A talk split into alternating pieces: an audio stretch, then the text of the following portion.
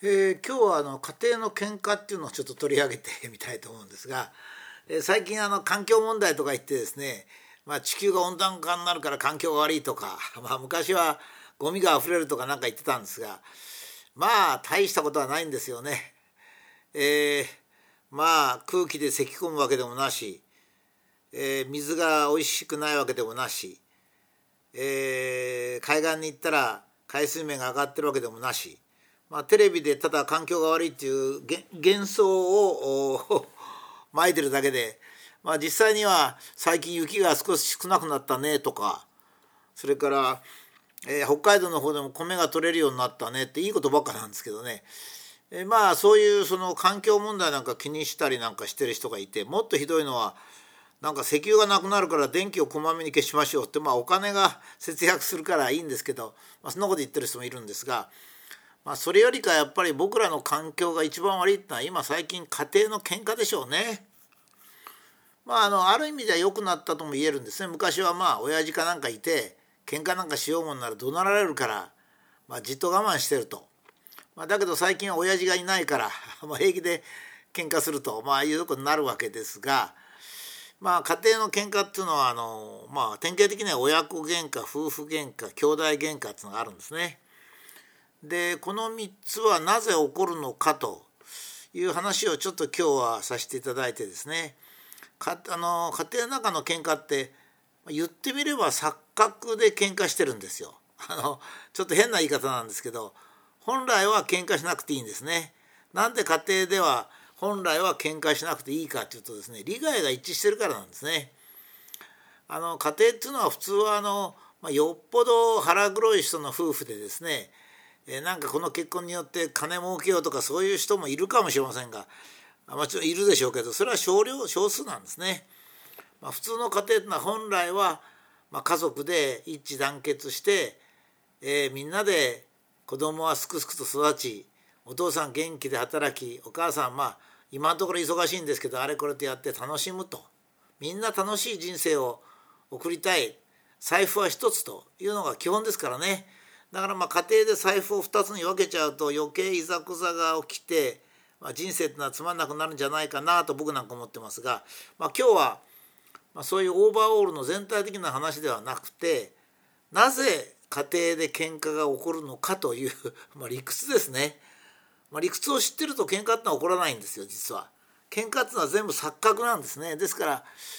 えー、喧嘩する必要ないのに喧嘩しちゃうわけですね。まあ、たまにストレスを解消するために喧嘩するっていう喧嘩はいいんですけども本当に喧嘩しちゃったらいけないわけですね。まず親子喧嘩これはもう非常に簡単な原因なんですよ。あの親子っていうのはですね大体平均して30年違うんですね。まあ父親か母親がまあ30ぐらいになって子供を産みますからね最近は35歳と言ってもいいんですけど、まあ、やっぱり平均としては、まあ、今でも親と子の年齢差は30としていいでしょうね。そうすると子供がまあ子供が小さい時もあるんですが子供が30歳親が60歳とかですね子供が20歳親が50歳まあこういうケース多いんでしょうね。子供が20歳で20歳それで親が50歳とか60歳とか、まあ、そういったケースですね。まあそういったケースはですね喧嘩することが多いんですけどこれは当たり前なんですね。当たり前なんです。どうして当たり前かっていうと 世の中っていうのはですね大体価値観が30年でまあ逆っていうかですねそういうふうになるんですね。私があのいつも示してる例ですと婚前の性交渉がいいか婚前セックスがいいかっていうのがあるんですね。これはまあ大々的にあの1973年から1993年にかけて、えー、調査されましたんでそのデータがしっかりしてるので、まあ、参考にしやすいんですけれども、えちょうどですねあの20歳と50歳でもいいんですが30歳と60歳でもいいんですけどちょうど親子ぐらいの差がある場合に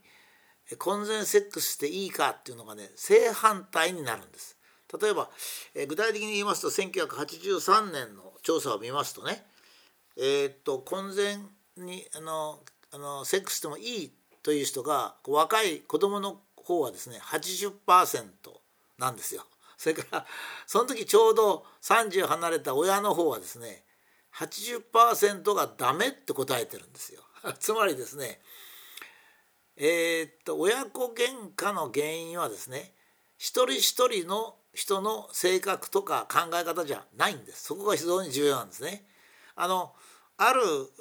まあ磯部さんとかサザエさんの家族ならサザエさんの家族があると。で子供と親の意見の違いっていうのはほとんどの場合時代の流れなんですよ。つまり昔は婚前セックスは許されなかったずっと昔はまた違うんですよ足入れ婚とかいろいろあるんですが、え、少なくとも今の時代だとですね親の時代は婚前セックスは許されなかった子供の時代は婚前セックスは OK になったっていうそういう時代の差なんですよ。時代の差を喧嘩してんですよね。例えば、えー、娘さんがですね今度彼氏とあの旅行に行くんだ親父が真っ赤になってですね「何お前考えてんだ結婚もしないで」ってこう言うと。だけど、えー、まあ実際にそんなに婚前セックスが多いわけじゃないんですよ。多いわけじゃないんですが意識としてですね親はとんでもないっていうものが子供は普通だ。何お父さん言ってんの？だってみんなそんなの何とも思ってないわよってこういうことになるわけですね。これは時代の差であって個人の意見の差じゃないんですよ。あの お分かりになりますかね？要するに喧嘩っていうのはね普通その親がこうその親がその親ですね。武田なら私武田なんですが武田なら武田の親はこう思ってる。武田の子供がこう思ってるって田中さんだと親はこう思ってる。子供はこう思ってると思うでしょ？そうじゃないんですよ。喧嘩のほとんどはですね外的要因なんですよ。例えば今の婚前セックスなんかそうなんですけど世の中があの婚前セックスを許さない時代に親父は生きていたと。それから娘は婚前セックスが OK の時代に生きていた。っていうことですから個人個人の意見を言って喧嘩してんじゃないんですよね。あのすごく面白いんですよ。あのみんなね喧嘩っていうのは意見の相違だって言うんですよ。意見の相違だ。いや意見の相違の喧嘩ってはすごい少ないんですよね。あのえーとまあこれにはいろいろありますね意見の相違のように思う例えば、えー、まあコロナウイルスだったら最近ですからね親父はマスクをつけている例えば。子供はマスクをつけてない。そして2人で喧嘩になる。しかしそれはですね実は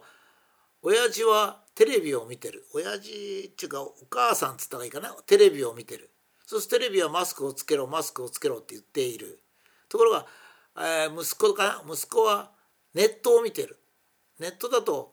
マスクはあんまり効果がない効果がないとこ言ってると。そうするとこれもそうなんですね。家庭内で喧嘩になるわけですよ。お母さんがマスクつけなさい。何やったら危ないじゃないの。息子は何言ってんの？お母さん。そんなの古いよ。だってマスクいらないってこう彼も言ってるあれも言ってるとこうなるわけですね。これも実は代理戦争なんですよ。代理喧嘩。そう。えっ、ー、とテレビとネットの代理喧嘩なんですよ。これは入力が違うからですね。入力値がその要するに情報源が違うので違った意見になってしまうっていうそういう例なんですね。ですからこれも実は本人の何て言うかな本人の意見で対立してんじゃないんですね。特にあの親子喧嘩の場合はですね親子喧嘩の場合はとにかく住んでる世界が違うんですよ。えー、っとあの娘さんとか息子さんは渋谷で住んでると例えばですね東京ですとそれから親父さんは横浜の郊外に住んでると、まあ、こういうことなんでこれで友達も違う見てるものも違う買うものも違うでしょ？そしたらねもともとその親父の考え息子の考えじゃないんですよ。ちょうどねワンジェネレーションっていうのが30年なんですが世の中は30年で認識が変わるんですね。これが難しいんですよ。私がよく言ってますけども、えー、1930年っていうのはですねロンドン軍縮会議があった年なんですがとにかく軍艦作れ軍艦作れとにかく守らなきゃいけない。その頃戦争がいいっていうわけじゃないんですよ実は。戦争はやっぱり嫌なんです。みんな死ぬからね。ところが周りから攻めてくるから戦わざるを得ないわけ。戦わなかったら今度殺されちゃうんです。今のチベットみたいなもんですね。戦わなかったらチベット全部奴隷みたいになっちゃうから戦わざるを得ないんですよ。そういう時代にひいじいさんが生きてたと。そうするとひいおじいさんは大切だ軍備が大切だとこう言うんですよ。実際1930年そうだったんです。今度1960年それから30年経ちますとねもう戦争が終わって平和の時代ですね。と平和が大切だ平和が大切だってこれからは平和で大量生産しなきゃいけない。つって事実テレビ冷蔵庫洗濯機を三種の神器と言ったわけです。神器ですからね。天皇陛下が持っておられるもんですから。大量生産がいいってことになったんですそれは1960年なんですね30年経ってその1960年の人は1930年の人に対してなんだ戦争まだ戦争なんかのこと言ってんのかってこうなるわけですね。だからひいじいさんとじいさんは全く意見が違うんですよ。それで喧嘩になるわけですもしやり合うとしたらですよ。それから1960年で大量生産でみんなが豊かになって家電製品が全部揃って車もあってなんてなると2000年には今度ね全然違ってきちゃってですねみんながあの環境が大切だっていうわけですね。だからお父さんお母さんはですね1990年ぐらいに、えー、社会人ちゃんとなってますので、え、環境が大切だ環境が大切だって言うんですよ40歳とか50歳とかですね地球が温暖化してるなんか温暖化したら何か起こるのかなと思うけども分別しなさいとか言ってるわけですよ。それが今度2020年になるとどうも分別とかいらないなとみんな燃やしてんじゃないかとかですね。だんだん分かってきてダイオキシンが無毒だったとか分かってきてですね。2020年は今度電子が大変だと,、えーと、と 5G とか言ってですねそれでやるわけですね。そうすると30年ごとに社会も軍事時代から軍事がいいって時代から大量生産がいいって時代に入って次は大量生産ダメで環境の時代に入って今度電子の時代ってこう変わっていくんですね。ガラッと変わっていくんですよ。論調も全部変わるんですよ。テレビなんか無責任ですからその度ごとに軍事が大切だって叫んでたら今度大量生産だっつってね 2DK 夫人 3DK 夫人とか言ってたんですよあの頃。それで今度環境と環境が大切だっつって30年出すと今度は電子が大切だとこう言い出すわけですね。全部だから親子喧嘩のほとんどの原因は時代の差なんですよ。ですから親子の間には意見の一致はないんです。意見が一致させることはできないんですよ。え、親子の間で一致させることができるのは愛情なんです。親は子供を愛していることなんです。子供は親をま尊敬して恩を感じて愛していることなんですよ。感情は大切なんですね家族ですから。意見は必ず合いません。それが家族というものなんですよ。もしも親父が強力な親父であの息子をもう何とかして説得しようと思ってガンガン説得するでしょ？それは親父の方が経験も豊富だし、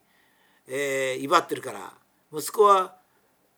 親父がそう言うならそうしようかってなるでしょ？もしなったら親子喧嘩で親が勝つっていうことはどういうことかっていうと勝つ必要ないんですよ親子ですから。勝つ必要ないんですが勝ったとしたら息子が時代遅れの息子になっちゃうんですよ。だって息子は30年前の価値観でそれから生きることになるから絶対失敗しますよ。絶対失敗します。え。ですからね親は子供を説得しちゃいけないんですよ。まあ親が子供を説得するってことは親子供を時代遅れにするってことですからね。そんなひどいことありませんよね。ですから親は子供に対してもう愛情を深く持ってる。ちょっと危なっかしいなと思ってもその考えが息子や娘の時代の考えなんだなと思って我慢するそれが親子喧嘩がなくなる大切なことですね。だから親はあの息子を必ず自分の意見にしてはいけません。まあ、これはもう時代遅れの人間を作りますからね。それから息子と息子子供と親っていうのは愛情があればいいですよお互いに。え息子も大変だな娘も大変だな親も結構年取っても頑張ってるなっていうそういう愛情が必要なんであって意見の一致はさせない方がいいということですね。それから意見が違うように見えるのは実は時代の差によって違うように見えるんであって実は本当はあまり違いがないっていうことですね。